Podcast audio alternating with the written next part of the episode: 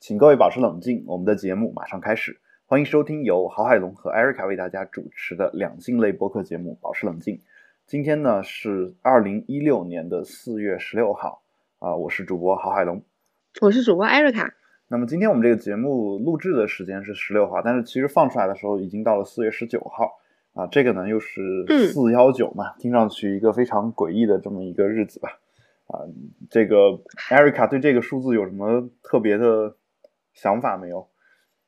哦，这是我同学的生日呢，是吗？开个玩笑。对，其实其实这天呢是我的好朋友的一个生日啊，但是就他自己戏称自己是为陌陌而生啊，就这个我们知道啊，这个手机上面有一个应用叫陌陌，是吧？他指的是那个东西。哎，我不知道你有没有用过这个软件。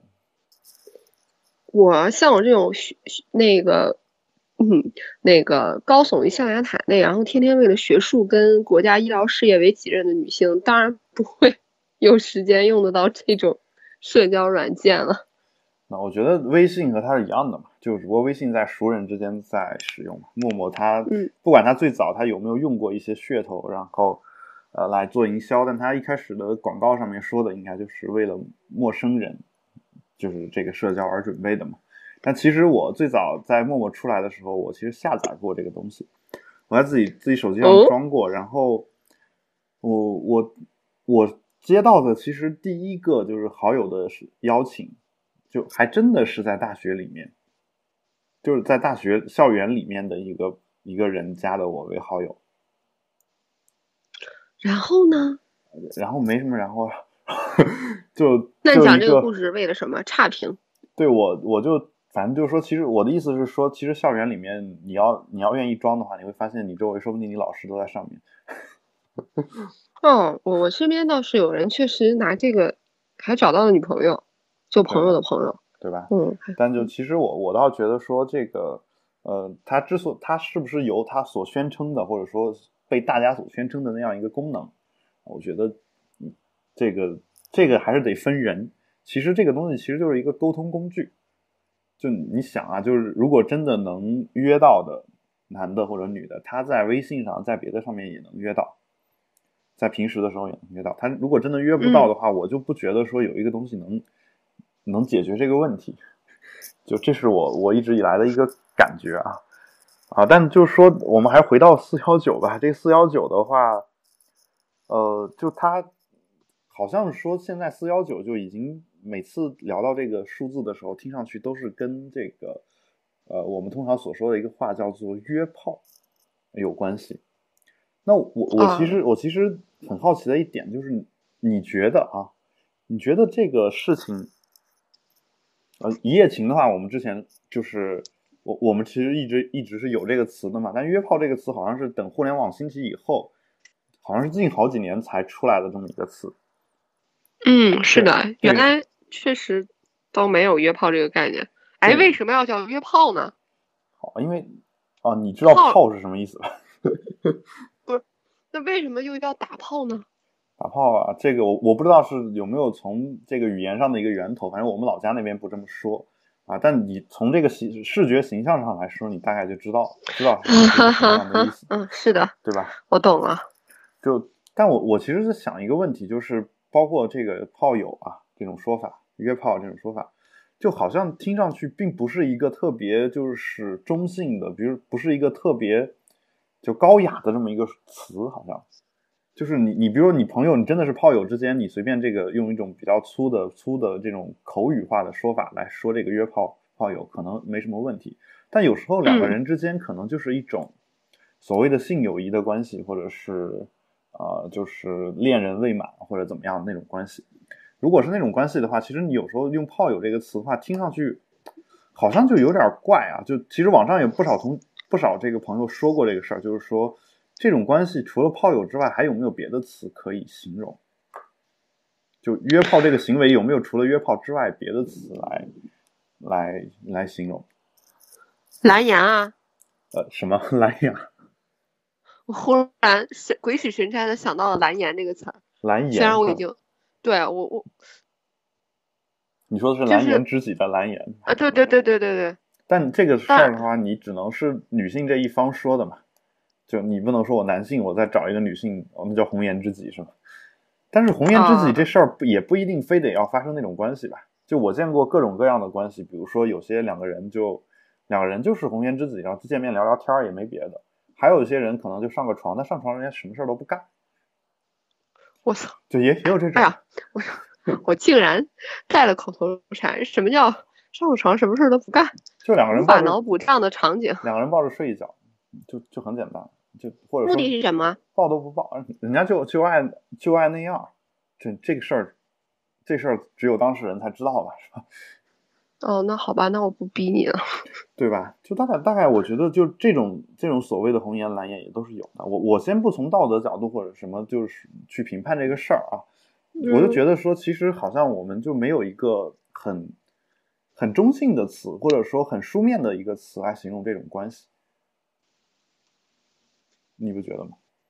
啊，就我我看到那海龙哥这样说，一定是有了什么想法吗？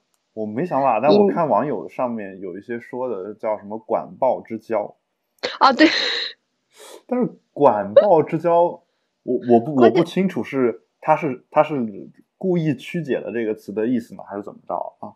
本来应该就是字面曲解的这个词的意思吧？对吧？因为因为嗯本来管鲍之交是管仲和鲍叔牙的那个两个人的关系，但是呃，现在呢，这个就是你用一些就我们这个这个节目呢是打了这个 explicit 这个标的，是吧？所以我们可以随便说一些词，就比如说我、嗯很多男性我们节目打了什么标？就是原谅我这个个英语吗？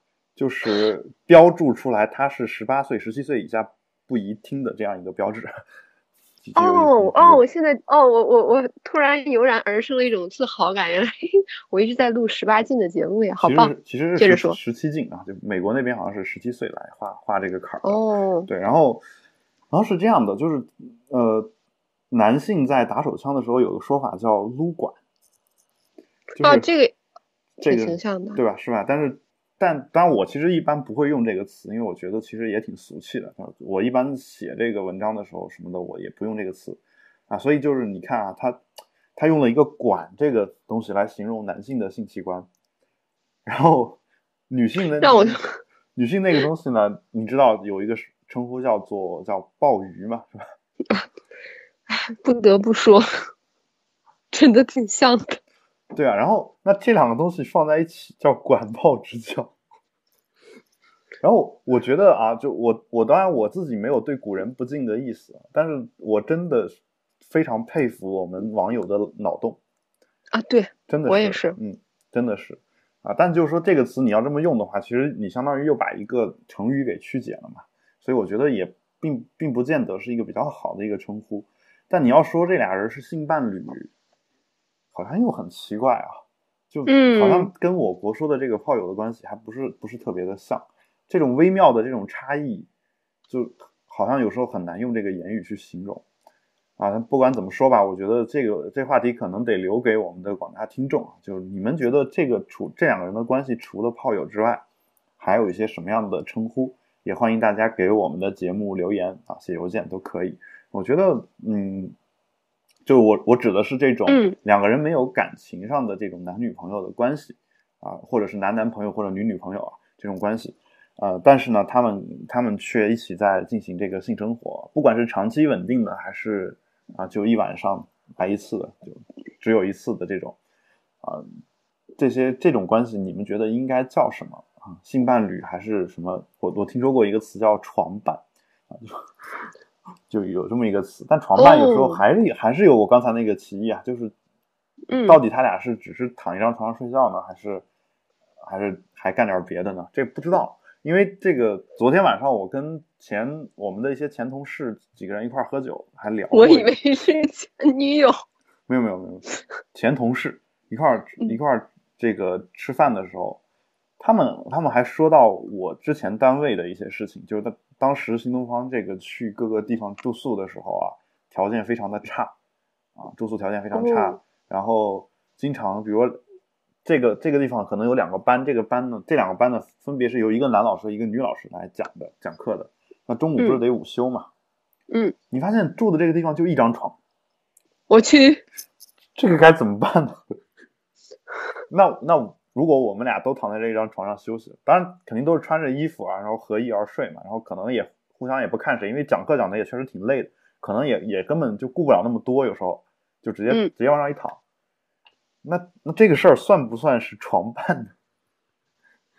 就就这种事情，就是虽然就是情况这种情况不会特别多啊，但是我在新东方的时候还真的见过这种情况，就是一进休息室就一张床啊。那有有些女老师当然就是说说我不愿意，说你你睡吧，我不睡了啊。有时候我看她挺可怜，我说你睡吧，我就不睡了。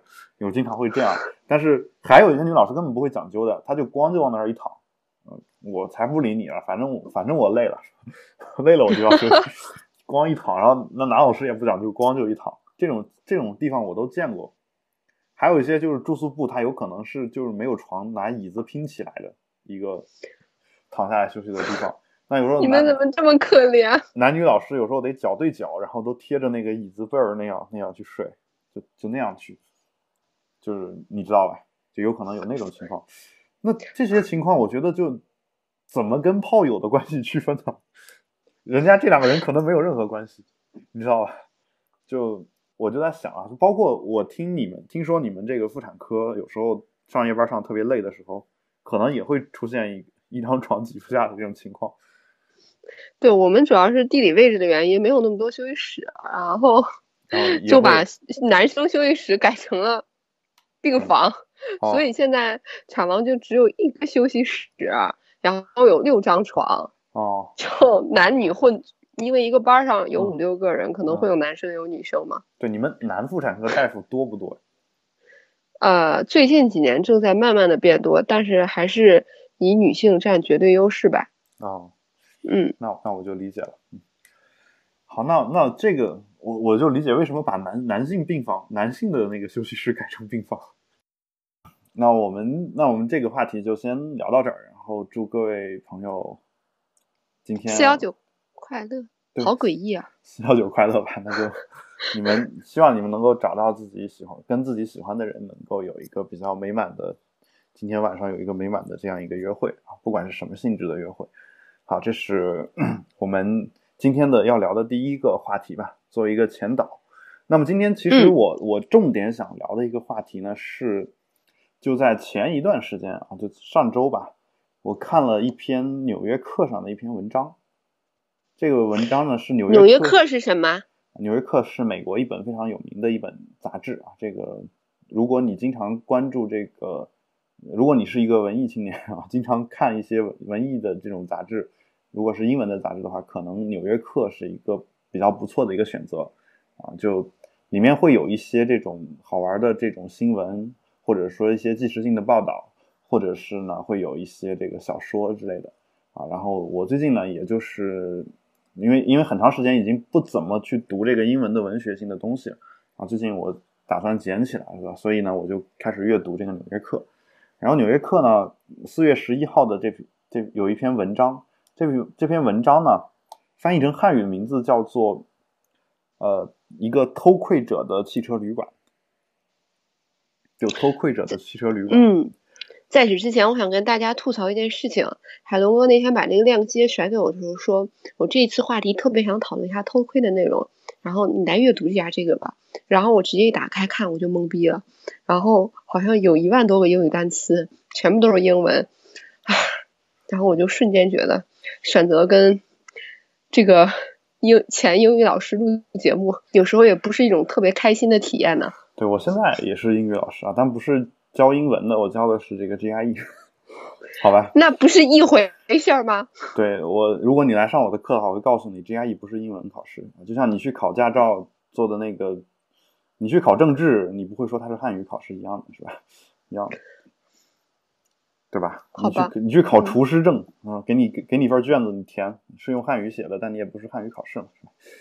好，这篇文章呢，我必须说一下，是一叫一个叫盖特里斯的一个人写的啊，就盖就是那个 gay、那个字，就他他名字就叫这个，然后他写了一篇文章。什么叫一个偷窥者的旅馆呢？就是这篇文章他记记述了一个人，这个人呢他是之前开汽车旅馆的，而这个人呢从小就可能在这个成长在一个比较正统的一个德裔的家庭啊，就你知道德国人啊比较比较严谨啊，一个德德裔美国人，然后呢，家长呢都比较正经的，就是各方面知识教育的都还不错，就唯一不给他讲的就是两性方面那点事儿。他感觉他爸他妈这两个人呢就没有，就是没有任何的在两性这方面表现过过多的亲密这种感觉，就可能是刻意的，就是怕给小孩影响不好吧，这个我不清楚啊，就文章也没写。啊，就中国这种家长其实还挺常见的。然后呢？对啊，所以我挺吃惊，美国也会有这样的家长。对，有就然后他小时候就开始偷窥他隔壁他姨妈，嗯，偷窥他姨妈的一个一个情况，然后就由此就养成了一种偷窥别人的一种习惯吧，就到哪儿都喜欢去偷窥。然后后来呢，就当他这个当兵当完了之后回来之后呢，他就一发不可收拾，他就决定。啊，自己给自己建一个这个一个场所，就这个场所就是他开一个旅馆嘛，因为旅馆这个地方人来人往很多，他可以满足他多样化的这种偷窥的需求。然后这个这事儿呢，我首先印象比较深刻的一点就是，其实他的妻子非常支持他这个事情。哦，就他觉得就这就是你一个小癖好嘛，就我满满足你就好了，就就就跟他一块儿去帮助他去建了这个旅馆啊什么的。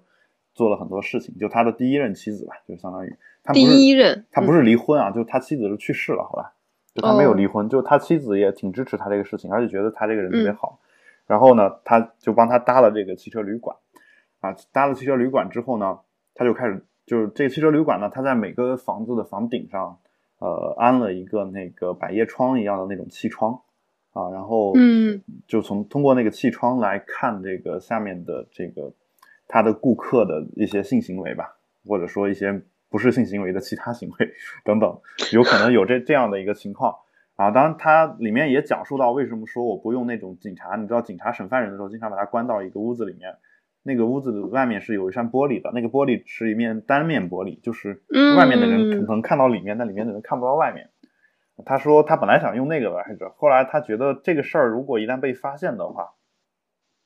就是可能会就是这个罪责会更更更严重，所以还不如我就用正常的这个百叶窗来做。然后他让他的那个妻子就帮着他做实验嘛，就是他妻子在下面，然后他在上面偷窥，然后说你看能不能看到我。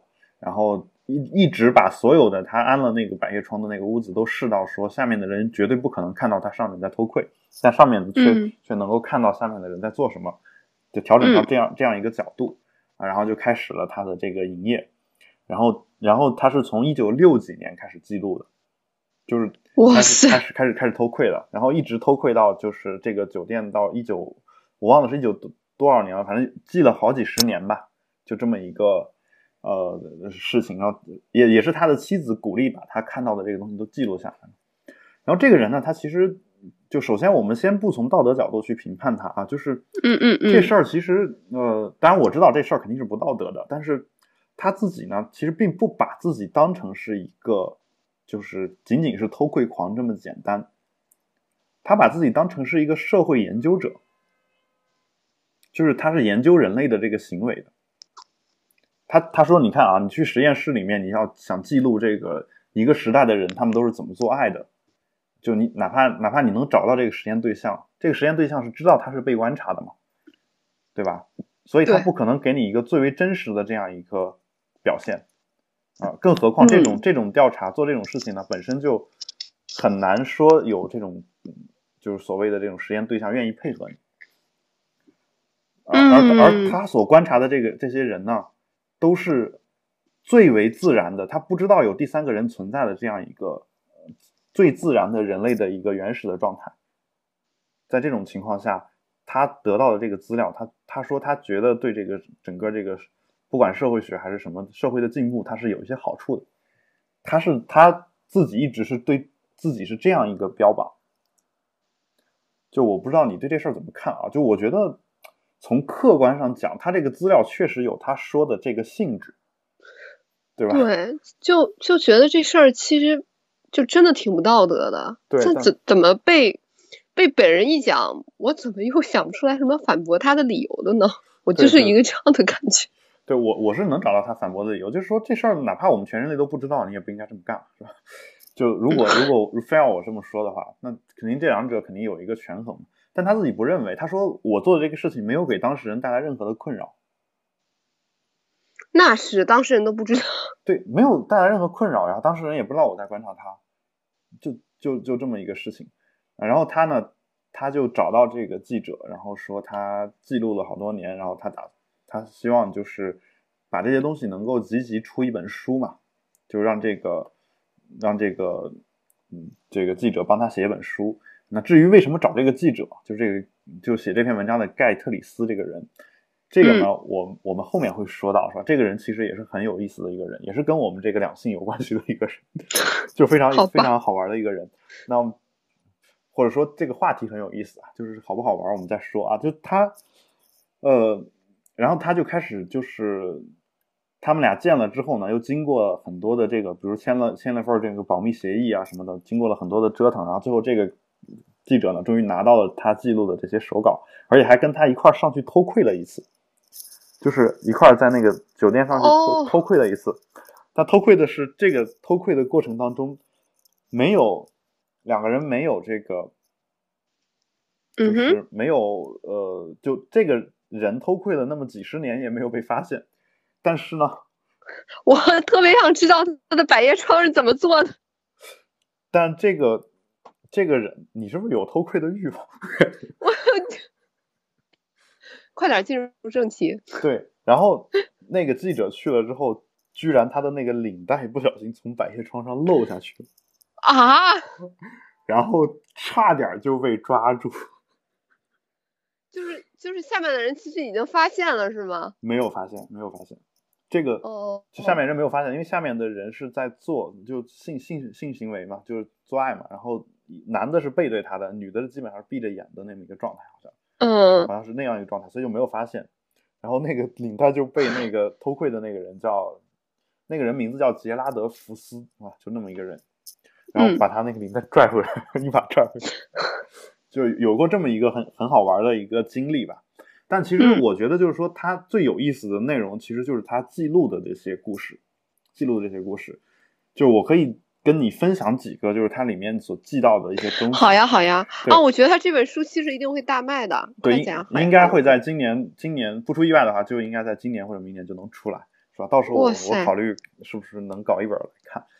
嗯，这本书再再出一个中译本好了，再翻译一下。我再翻译一下。嗯，有有出版社愿意跟我出吗？愿意的话，我们可以谈论一下这个稿酬，并且你首先把这本书的版权买过来。哦，这么复杂呀？对，而且其实这本书在中国能不能出，可能是个问题。这样。哦。不过大家如果有这个英文阅读能力的话，我还是建议大家就到时候也可以去买英文去看，如果有兴趣的话。那我先说一下，就他对这个手稿里面里面的一个描述啊。嗯。就首先，首先它里面记记录了一个这个，嗯，就是 threesome 的一个情况，就三 P。嗯。哇。你知道，他见过一个。就是描述过一个三 P 的一个真实的情况，那这个这个三 P 呢，可能并不是我们从这些啊什么爱情动作片里面看到的这种就是情况，就是它这个我觉得比较有意思的点在什么呢？比较有意思的点就是，他两男一女还是两女一男？两男一女是一个妻子和一个丈夫带着一个应该是给他们家推销什么吸尘器还是什么的，我忘了，就这么一个人。我的天呐。然后三个人去去这个，就他是通过自己在登记的时候，他通过这几个人的聊天，大概大概得出这么一个结论，然后去了去了屋子里面。然后呢，这个这个比较好玩的一个事儿呢，就是是这个妻子和那个第三者两个人在做爱，这个丈夫呢好像就没有参与到其中，他是拿着一个照相机还是摄像机在那拍，有这么这么一个过程。然后最后他们三个人还就是就很和谐的结束了这一切，基本上这种情况。啊，我觉得我估计这书肯定是出不了了。对，然后这是这是它里面记录到的第，就是我我印象比较深的第一个故事。嗯，就我我我不知道你对这个事儿怎么看，我我倒觉得挺有意思的。就因为其实其实我们对这种就是性少数的想象，有时候真的是来自于一些比较就是。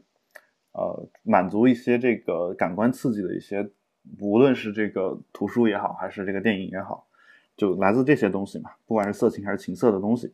那其实真正生活当中的这种三 P 的这种场景呢，很有可能就是我刚才所说的这个情况。我觉得，就这种情况，就是就就你觉得其实大家都都互相也没有埋怨，而且还挺好的。然后，但就是其实是只有两个人在参与，而这两个人又不是夫妻的那两个人。对，我我就觉得脑洞大开，我我已经不知道该做何评论了。对啊，因为我原来从来没见过，也从来没想过。对，这是当当这个严格讲啊，如果你非要说的话，很有可能这不算三 P。嗯，因为是一个是观察者嘛，对吧？他观一个人观察别人的性生活，他自己是不是也算参与到性生活当中呢？嗯，就严格讲应该不算啊，但是在那种场景下，我不知道算不算。因为如果算的话，你可能看 A 片也算性生活。对，然后这是这是我印象比较深刻的一个故事啊，就大家有兴趣，我其实建议大家可以看一下这篇文章。第二个第二个我印象比较深刻的一个故事呢，是这事儿呢可能跟这个性爱已经没什么关系了。就他说他特别讨厌这个带宠物的情侣。就不是特别讨厌嘛，他觉得带宠物应该额外的收一笔钱嘛，会收一笔押金，就怕你这个宠物把我这个酒店弄脏嘛。然后，呃，有一次呢，他就去带宠物的情侣进去呢，然后他就偷窥，偷窥那个那俩情侣，然后发现那个宠物就在他桌子旁边，还是哪个地方，就是方便，你知道，就一条狗在那拉了泡屎还是什么？天哪！大概干了这么一个事儿，在酒店房间里面。然后那那他们的那些就那俩夫妇呢，就把那个那个东西给稍微清理了一下，然后第二天来了找到他说要退这个宠物的押金，然后他就不给退，他说他把那俩人拽到房间里面，指着地上那一摊东西，就那个痕迹，就因为他他是有地毯的还是什么，反正有毯子，指着那个痕迹，然后那俩人就没话了，然后那俩人就不知道为什么他会发现这个事儿，然后呢？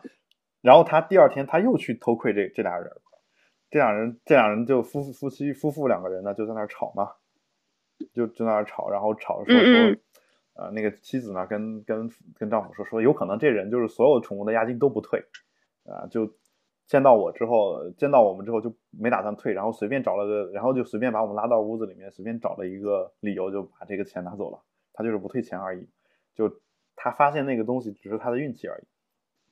大概有这么一个桥段，我觉得还是挺好玩的。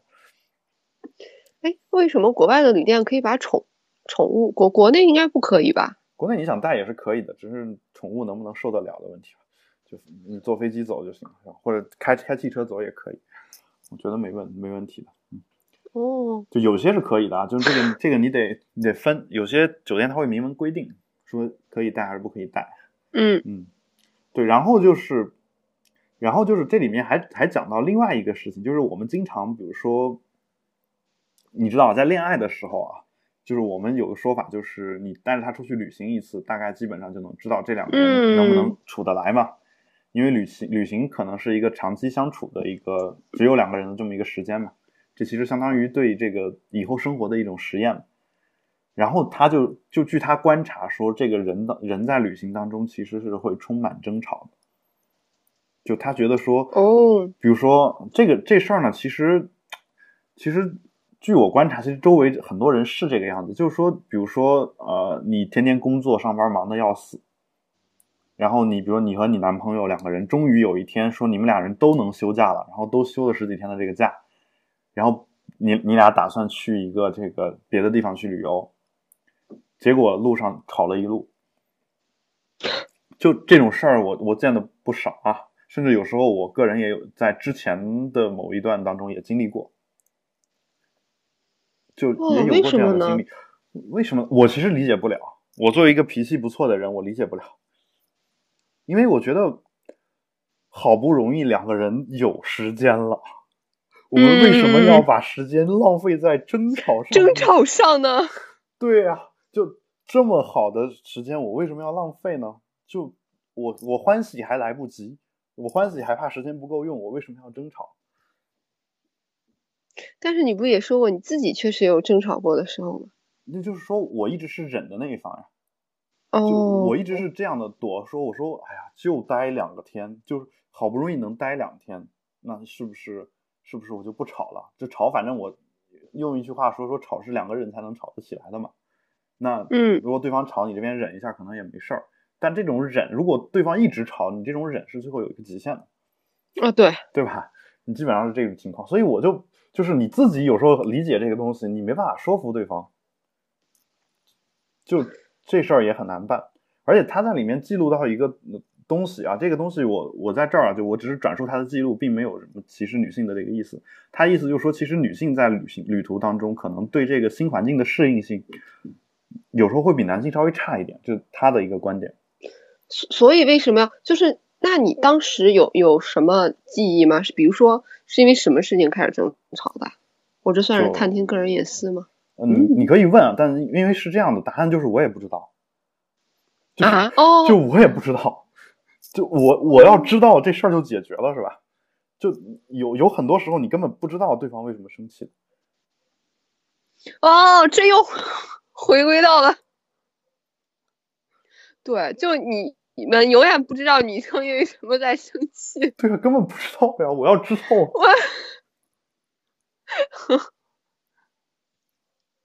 对吧？对啊，然后对后 然后就就有这么有一回事儿嘛，所以就而且但我我话又说回来了，我我我其实很好奇一个事情是，你比如说你出去旅行的时候，你会睡到一个新的比如床上面，你会觉得难以入睡吗？没有，没有吧？没有吗？对我我不我不刚跟你说，我今天下午录节目之前还睡了一一下午海龙哥，就是可能就 完全不认床，到哪儿只要给床就能睡的那种人。啊，对，你是这个就怎么说，跟床关系比较好的类型。对对对对，对心心比较大。对，然后就是那那我我问再问你一个问题啊，比如说你去一个新的城市，我们我们先嗯不说国外啊，就说国内，你到一个嗯新的陌生的城市，你走到街上的时候，你会不会感觉有一种就是没有安全感的这种感觉？就如果是一个人的话，如果只是旅行的话，嗯，好像还好。但你有一个人旅行过吗？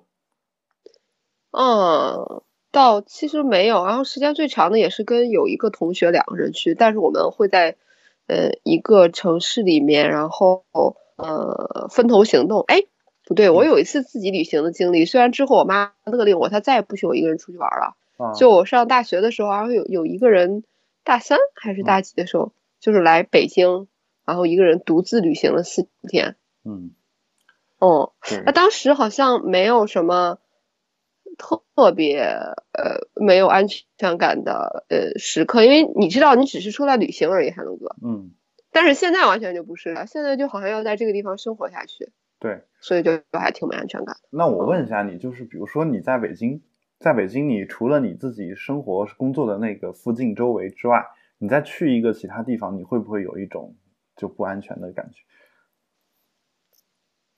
就比如你突然要一到一个北京某个地方办个什么事儿啊，比如说啊、暂住证到期了，就类似这种，就你需要去去一个什么类似这种呃民政局领个证儿啊什么的这种。呃，我为什么要去民政局领证？啊，请问你不去民政局领证，你去哪儿领证？哦，去刻章办证那儿做一个。就我关键没有这样的经验啊。对我我我就问一下，就是说你你从来没有跑全北京跑到别的地方去办过事儿吗？或者说你你之前就是上学的时候，肯定跟你现在工作的地方是不一样的吧？或者说你之前上学的地方嗯和现在上学的地方是不一样的。当你第一次搬到这个地方的时候，你会不会有一种就是无助的感觉？就是有啊有啊，我嗯爸妈来的那个时候送我报到，然后走了之后，我就觉得好绝望啊。对我我我就有时候在想，是不是旅行的时候也是这种情况？就是你到一个新的地方，首先新鲜的东西是给你带来好奇，但是人类对未知的东西呢，又又会产生一种恐惧，嗯，对啊，然后就有可能就是会在旅行当中充满一些争吵啊或者什么的。不过这个这个文章当中呢，就是说这个人他还记录过一个事儿，就是就他有时候会对人生发生一些感慨，就是说他说你看啊，就他见过的这种很多这种私生活当中，呃，都天天争吵呀，或者经常欺骗呀什么的。他说每个人的私生活其实都充满了苦难和不幸啊。当这些苦难和不幸爆发的话，紧接着就有可能是种族灭绝，就大概有这样的一个说法。啊意思就是说，就他的意思是什么呢？意思就是说，比如说你自己有你你有很多那种特别苦的东西，你只能自己往下咽。你有没有这种经历？肯定有吧？呃，有有，对吧？而且你有很多就是想骂人、想杀人这种想法，你有可能只能在自己心里面想一想，或者你只能跟你最亲密的人说，是吧？嗯，对吧？有这种情况。而当把这些东西我如果全部给曝光出来的时候，让全世界人都听见的时候，把每个人的这点东西都曝光出来的时候，其实人与人人之间的那种冲突会非常的激烈，你不觉得？就就好比说，你你你你恨不得恨不得一个人去死，然后那人就真死了。如果真的是这样的话，那那很有可能就是就是他的意思就是说，其实私生活有很多我们看不到的那种光明的那一面，下面有很多阴暗的那种表现。就他在自己的一个私人空间，比如旅馆的里里面的时候呢，他就能把这个东西给爆发出来。但是呢，他如果是在这个就公开场合的话，他其实是不会这么去就是说，然后表现的还非常的光鲜，有这种情况。嗯，对，对，然后然后就是呃，嗯，这个福斯这个人嘛，就他还还还。就是在他偷窥的过程当中，他甚至还改变了他对战争的看法。啊，就是他一开始只是说他他当过兵啊，所以他一开始只是说对战争只是只是温和的反对，温和的反对。但后来他发现，就是有一次他偷窥的时候，一个女的叫了一个就是男妓吧，相当于，嗯，然后在他酒店里面这个就是做了一个性行为。完了之后，就那女的给了那个男的钱，他都看见了。然后呢，他跟踪了那个女的到他家里面去。然后，嗯，就是他只要知道这个人是当地人，他有时候会跟过去看一下这个人到底什么情况。就他因为酒店都会登记你是哪来的嘛，是吧？嗯。然后他就跟过去看了一下，他他发现那个女人，她老公其实是，其实是一个这个就应该是我忘了是。在越南战争的时候死了还是 还是残废的这么一个人，然后他说他跟跟过去之后，他发现那个女的就在自己家里面一个人就在那儿哭，就是他他他说他感觉这个太痛苦了，就是一个战争让这个女的就丈夫就至少失去了性生活吧，他没有办法，然后又拉不下一个脸，你就知道那是他记录的时候可能六七十年代的事情，嗯，然后他就就反正就你知道吧。然后必须不得不去找一个男妓啊，就有这种东西。然后，然后这个福斯这个人就觉得啊，战争这个东西真的是很很痛苦啊。就是还有就是还有一次就是，他他看到一个就是可能下半身可能瘫痪还是怎么样的一个人，就是也是也是战争战争导致的。然后但但你知道人瘫痪的时候，有时候那个地方是好的，是吧？就就就我我所以，我我我特别想听，接着说。然后那个女的就给他，就可能是打手枪还是口交，我忘了。就反正反正就好像做了这么一个事情。然后呢，呃，那男的就问了那女的一句，说：“我都这样了，你为什么还会爱我？就不是女朋友，就是他妻子吧，应该是。就我都这样，你为什么还爱我？”哇！就问了这么一句，然后这个妻子怎么回答的呢？大家去看文章就好了，我忘了。然后我，你这个小碧池。然后，我我真的是忘了。但是，但是这个事儿呢，让我感触很深。就其实有时候战争啊，或者是这种很物质的这种东西，就我们不想要的这种东西，真的是摧毁了很多东西。然后呢，反过来说呢，爱情这个东西真的是伟大。就是当一个男的已经变成那个样子的时候，这个女的依然愿意跟他在一起。我觉得就当时当时我觉得就挺感动的，真的，就就你看，但咱俩都讨论的是偷窥狂记录的一些事情，然后就特别对，就哎，这个书其实真的挺值得出版的。对，然后呢，就抛开他的对，然后他有他还有一次这个看到说他一次把连连着的两个房间租给了一个飞行员和他的女朋友，还有这个飞行员的另一个男性朋友，就飞行员和他女朋友是。住其中一间嘛，那个男性朋友住的是另一间。结果他有一次观察到这个男性朋友把耳朵贴到那个门上，就他们俩屋子中间中间那个门上，听是听还是轻的啊？他们他一边把耳朵贴在那个门上，一边自慰。你明白？而而另一间房子在做什么，你是知道的，是吧？对就就做这么一个事情。然后呢，这个事儿呢，就让福斯得出一个结论，他说，所有的男人都是某种程度的偷窥狂。我觉得这结论挺正确的。对，所有的他说所有的男人啊，但是就是说啊，我忘了我我这个，因为我这是自己就是通过那个英文给翻译过来的一个话，然后我我忘了原文是什么了，我不太确定它是指的是所有的人还是所有的男人啊，反正他大概得出这么一个结论，但是根据后文，我我感觉他好像只是说男性是这个样子的，女性不是这个样子，这是这是这样一个事情，就这个事情，呃，说完之后呢，其实我还想说一个事儿是什么呢？就是他还看到过很多很多这种其他的这种，就是他说大多数这种酒店的顾客其实是非常令人失望的。失望什么呢？就是说，呃，有一他看到许多男的用洗脸池撒尿，哦，让我想起了说连锁酒店里服务员拿毛巾擦地。对，这个这个你那个还是轻的嘛？就是说，那我想问，我我想其实他在那里面呢，我我觉得很有意思的一个点呢，他没有责备这些男人，你知道吗？他责备的是什么呢？他他在那儿大声疾呼说马桶设计不合理，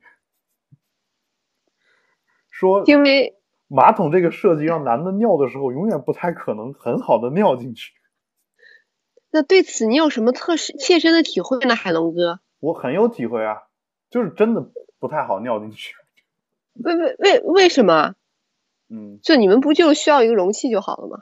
嗯，真的不是。就如果如果说那个容器就在男性洗手间，你都知道有挂在墙上那种、那啊，种那种嗯专门用来上厕所的男性的那种小便池，嗯嗯，那那个好用是吗？那个就可以，就是那个如果你贴的足够近，是可以避免尿到外面去的。但是马桶你你那个水柱下去的时候，离的离的距离还是有有很长一段距离的。如果你的这个，就是、我脑补不太出来。对你的阴茎，如果有时候处在一种很诡异的状态的时候，你尿出来的东西可能是到处乱飞的，你知道吗？原谅我鬼魅般的笑声。对我我知道你笑什么，但我我指的那种特殊状态，不只有那一种状态，还有很多其他的状态。就是你你知道它是不一定是不一定能正好能尿进去，所以它分叉是吗？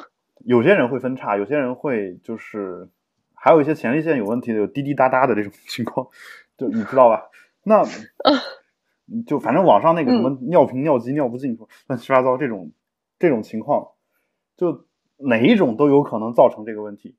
他说他他就不理解是为什么马桶要设计成这样，他觉得说他要设计马桶的话，一定要专门设计一个给男的小便的这么一个东西。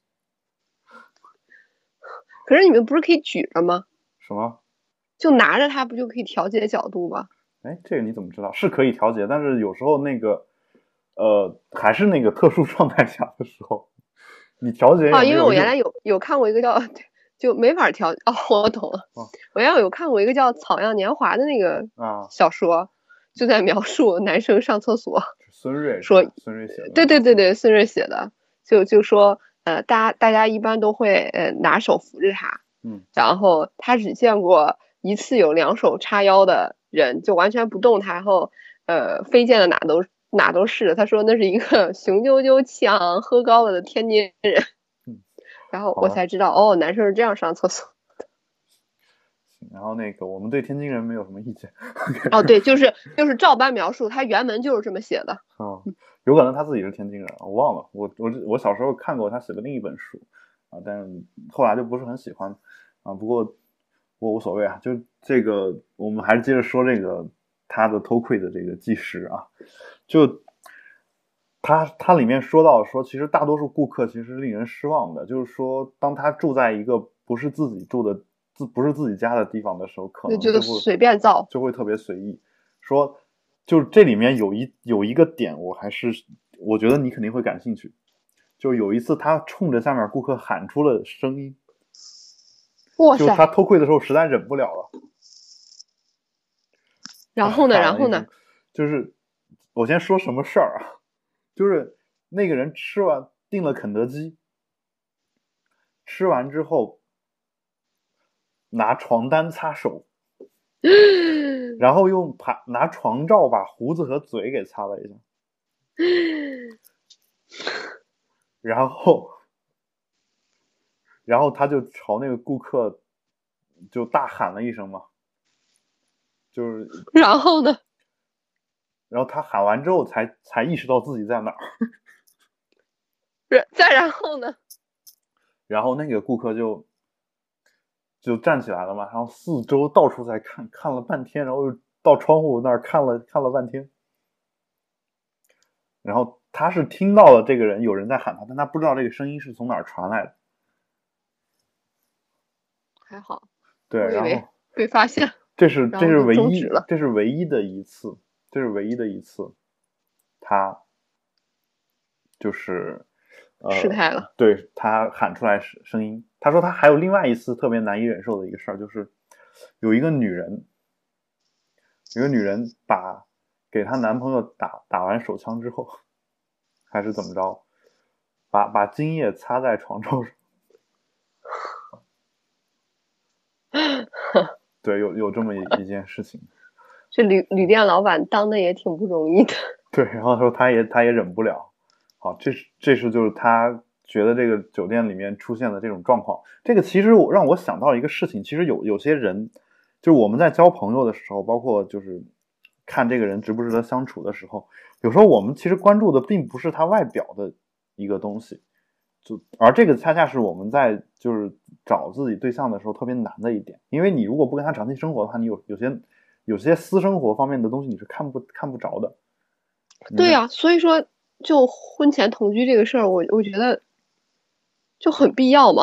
对，因为让我想起一个事儿，就是庄雅婷还是谁说说她她本来是有一个朋友，就是呃，就每天都西装革履，然后什么油头锃亮，就那种就人还长得很精神啊，就这么一个人。他觉本身觉得这个人就外在形象都挺好，然后说话谈吐也气质还行，嗯但是突然就有一天，他他那个就是非常着急要出去参加一个什么东西，他住酒店嘛，就拿酒店的浴巾还是什么把皮鞋擦了一下，就擦皮鞋，然后他说自那以后他就不跟那个人再来往，就就绝交了还是怎么着？他意思就是说这个事儿呢，有时候你你你很，你觉得可能跟这个，呃，就我们这个社会啊，好像只看这个人外表，然后他用酒店这个东西好像没什么太大重要，但其实恰恰，至少我我跟他观点是一样的，我看重的恰恰是一个人这些方面的事情。就我我我更关注说嗯。他在这种就是没有人在的时候，他的行为是不是文明的，就嗯。而且这个是不是文明的，是不是伤害到了其他人，或者说，就是他就是他，比如说他在这个酒店打个手枪，这个我们都不觉得没都觉得没什么问题，但是你用酒店原本用来做别的事情的东西来擦皮鞋，我觉得这事儿我我也挺难难以接受的。这个我同意。对，就所以这个呢，就是说，我觉得有时候我就觉得我我苦呀，就是我我们我们都是靠内在取胜的，你知道吗？这种私生活一直以来是一个，就私生私生活，就一个人我在酒店的时候肯定不会干这种事儿，但是其实这个社会有时候主要看的是你你走在外面的时候是一个什么样子，就是对，有大家都挺挺有多少挺丧的吧有有多少人被那个诡异的外表所迷惑？好吧，你的外表也挺好的。啊，我不是说不好，而是说你外表要好，你哎呀妈呀！你就得苦心经营，你就得苦心经营嘛，你就得就比如我早上起来我得洗个头，然后洗个脸，然后当每天都会这样干啊。有时候你你得就是胡子你得修，然后脸上要有什么痘的话，得想办法去掉。如果你你要注重这个的话，就是说其实你一天得在上面花很长时间。但其实你如果如果不花这么长时间的话，你出去跟别人谈合作谈什么的，我们就不说这个生活问题，就你在这个工作当中你去谈合作的时候，别人其实是会看你这个外在形象来决定要不要跟你合作，对吧？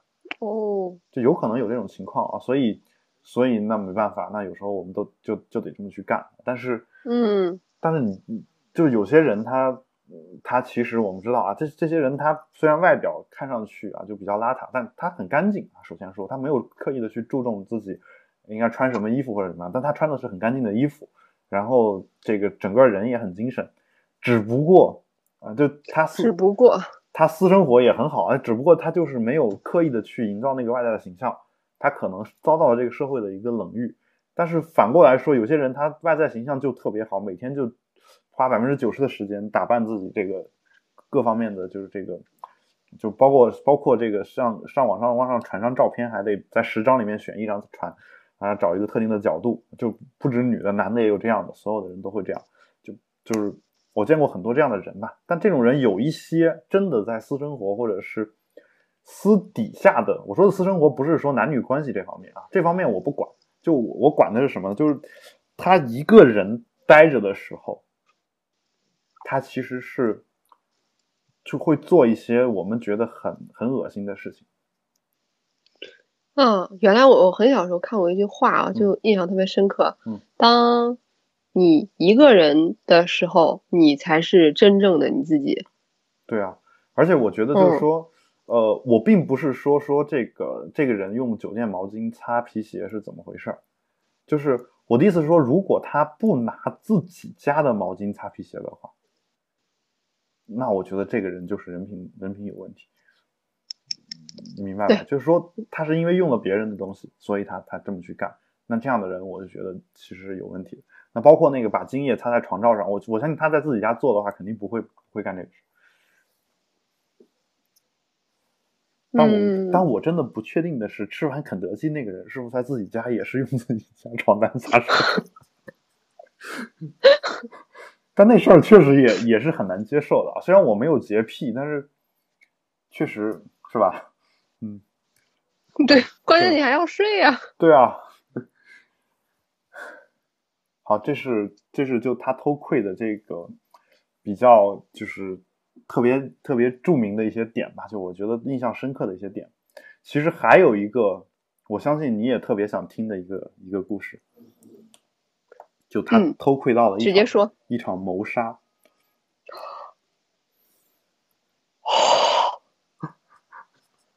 然后呢？然后他没有报警。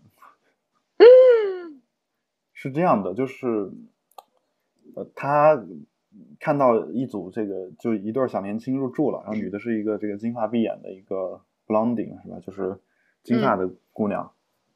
然后呢，嗯，就是第一天都很正常，但他知道那个男的是一个贩毒的小毒贩。嗯。然后他酒店里面，经他知道他酒店里面经常会有毒贩。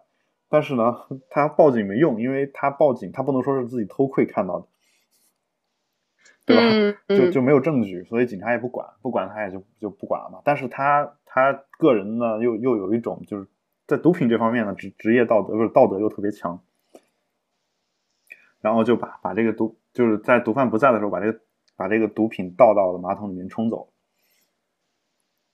冲走了之后。等这个毒贩回来之后，他就怀疑是他这个小女朋友偷的。哦。然后两个人吵架，吵架吵到最后，那个男的就，呃，就是，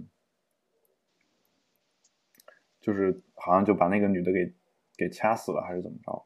然后他，然后在这个行凶的过程当中，啊，我忘了是他下楼去敲门还是怎么着，就反正把那个男的给逼走了嘛，相当于。然后他看到这个女的，就是。他观察到这个女的说她这个呃胸口还有起伏，也就是说这个人可能还是有气息的。他觉得这个女的已经脱离危险，于是就没有管。然后呢，第二天有一个另外一个他们酒店的工作人员发现了发现了这个女的已经死了。然后后来那个男的报警之后，那个男的也没有被没有被抓到，一直没有被抓到。然后我我在想的一个事情是什么？就这个事儿呢，就已经是这样了。那我们就也也不对他再做评判。就是，呃，就这个这个作者啊，就文章的作者，他其实对这个人提了一个一个问题，就是说你你觉得就是你仅仅是觉得你没报警这个事儿是你的问题呢，还是说你你你难道不认为说这场谋杀是因为你而引起的吗？就是因为他把那个毒贩的毒品给倒了嘛，嗯对吧？然后他自己他自己一直不这么觉得，而且他也没有报警嘛。但后来他说他可能重新再来一次的话，很可能还是会去报警。但是我就在想一个事儿啊，如果他把自己真的定位成是一个客观的第三方的去记录这个事情的人，这个里面会不会有一种诡异的职业道德在作怪？就是比如说你是一个心理心理学的心理医生，你做心理咨询的，我我是个杀人犯，我我我找到你说我今天杀了个人，你你你你是该报警呢，是不该报警？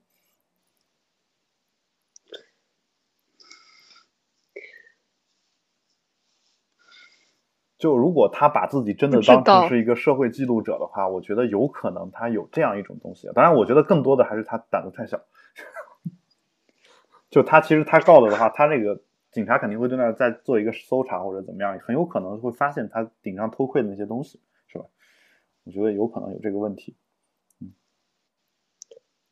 哎呦，对，然后这是他看到的一个谋杀的一个情况啊，然后就就在这里面的话，他就是他在这个手稿里面，他还做了一些，就每年都会做一些总结，他还记录了一些什么历史变迁，比如六十年代他看到的这种情侣都是两个白人这种情侣，到七十年代的话就有白人和黑人这种跨种族的情侣进来了，嗯。到到八零年代可能就会更多，就有有有这样的一个趋势吧。就还有就是，嗯，就他呃在记录的过程当中啊，他说，呃，他还是坚持自己的观点嘛。他说，所有的男人，大多数的男人都是这个呃天生的偷窥者，但是大多数女人宁愿被别人看，而不是看其他人。他说了这么一个话，这话我一开始觉得确实就他这是我不知道他是歧视妇女还是歧视男的啊，就是，但是但后来他后面又说了一句话，他说这部分的解释了为什么男人花了花了大多很多的钱在这个色情片上面、色情产品上面、porn 上面，而女人花在这化妆品上的钱会比较多。嗯，解释的还是挺有道理的。对啊，我我就觉得这个话说的说完之后，我觉得这个我你没有什么可应对的。对啊，我我不知道这个事儿啊，我只能从一个角度应对，就是，呃，这个事儿是后天社会造成的一个既定事实呢，还是说天生的就是这样？就是这个我不知道，就是这个有可能是文化教化的原因，天生的天天生的原因有多少我不太清楚。然后最后呢，他又说到一个事儿，就是他说，就是基本上你是不能够信任别人的，就是他他最后得出一个结论，说基本上你是不能够信任别人的，说大多数人呢是呃就是这个撒谎并且欺骗啊，而经常会就是就是用一些很诡异的花招去欺骗嘛，大概这个意思。然后他说，嗯呃，他揭示在他们私生活当中揭示出来他自己，就是他展现出来他那一面呢，试图是试图在公众场合所隐藏的那一面，就是、嗯而真正他展现在公开是场合的这个这一面呢，其实不是真正的他们自己，这是他他的一个原话啊。我我现在基本上是照着他的英文在直接翻译汉语啊，所以有可能有语句不太顺的地方，就大概是这个意思。嗯，我觉得挺对的。对，然后就就有有这么一个情况嘛，是吧？所以，哎，就总结完之后呢，我我跟你的想法是一样的，我我其实还挺想去看一下他写的这本书的。但是后来等他就是他后来就是第一任妻子死了，然后他自己后来也不经营酒店了，然后找又找了一个妻子，然后这两个妻其实第二任妻子依然对他这个事儿是很支持的，然后 然后这两任妻子最后嗯，就是第二任跟第二任妻子最后回到就是这个文章最后是这个记者有时隔几十年之后又见到他，一起跟他回到了他原来那个酒店那个地方。他发现那个酒店已经被被拆了，就是有一个人把那个片地买下来，想重新要开发那一块地嘛，好像已经开了好几个月了，大概是这么一个一个情况，就回到了那个地方。然后他呢，也也七十多了，然后一个比较老的老年人，他这个时候呢，他跟那个记者说：“我授权你，我授权你能够公开出版这个东西。”然后我我是做一个，就是我现在已经就我可以公开我自己的姓名，什么所有信息都可以公开了。他所以才有了这篇文章嘛，就大概是这么一个情况。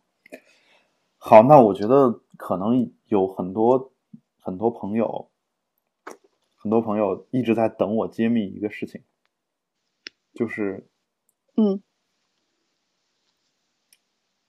就是这个记者，快说，为什么这个记者会被这个人找到？就这个人为什么会找到这个记者？其实这个记者呢，他干过一个事儿，他就他本身是结了婚的，但他一直在去睡邻居的老婆。哎，这都什么组合呀？就。他，但他从一开始说说的就是我就是在做这个社会的研究，就是社会学的研究。他就说我我就是在做研究，就这么一个人，你明白吧？就是我明白。然后，然后他说他还解释，他说我跟那个杰拉德福斯不一样的一点是什么呢？就是我写出来的所有东西都是经过当事人同意的，就对方同意这么写。就当时他写写过一本书，叫做《你邻居的妻子》。然后，然后这本书出来之后，他这个人名声基本上就彻底臭了嘛。但，但他的妻子，就他自己个人的妻子，是坚定的站站在他这一边，支持他的这么一个。就所以，所以觉得，所以这个开酒店这个人呢，觉得他跟这个记者是有点像的，好像都是对社会的一种记录者，这么一个人。对，只是采取了一些非常的手段。对，嗯，所以呢，啊，至于这个，对于这个偷窥者，这个他这个行为啊，我觉得我也不用留给听听众去评判，我觉得就肯定是不对的啊，这个我不用说。然后呢，呃，至于他所他写出来这个材料究竟有没有什么社会意义、社会价值，我相信还是得等这本书出版了以后，可能才能看到啊。但这篇文章呢，确实给我印象非常的深刻。我觉得，呃，我们一直没有讨论过这个话题，主主要是因为我跟艾瑞卡都不是这这方面的爱好者，然后 我们没有个人的一个亲身经历啊。那这一次呢，我们刚好就看到了这样一篇文章啊。我我自己花了好几个晚上啊，就因为白白天还得工作嘛，好几个晚上，嗯，相当于把这篇文章看了两三天才看完，就一万多字的一个文章啊。就大家有兴趣的也可以去看一看。里面有很多还是挺有意思的啊！我不保证我今天节目当中所讲的那些情况都是属实的，因为我我也有可能有记不清的地方，这个大家也请谅解。那我们今天这个节目呢，就大概做到这儿啊！感谢大家的收听啊！如果有任何的问题呢，也欢迎大家通过电子邮件与我取得联系，我的邮箱是郝海鹏 at gmail.com，也欢迎大家在网易云音乐和新浪微博上面给我们留言。我们的新浪微博是保持冷静播客，我们的 Twitter 呢是。Keep Calm Podcast。好，那我们这期节目就到这里，请各位保持冷静，我们下期再见，拜拜。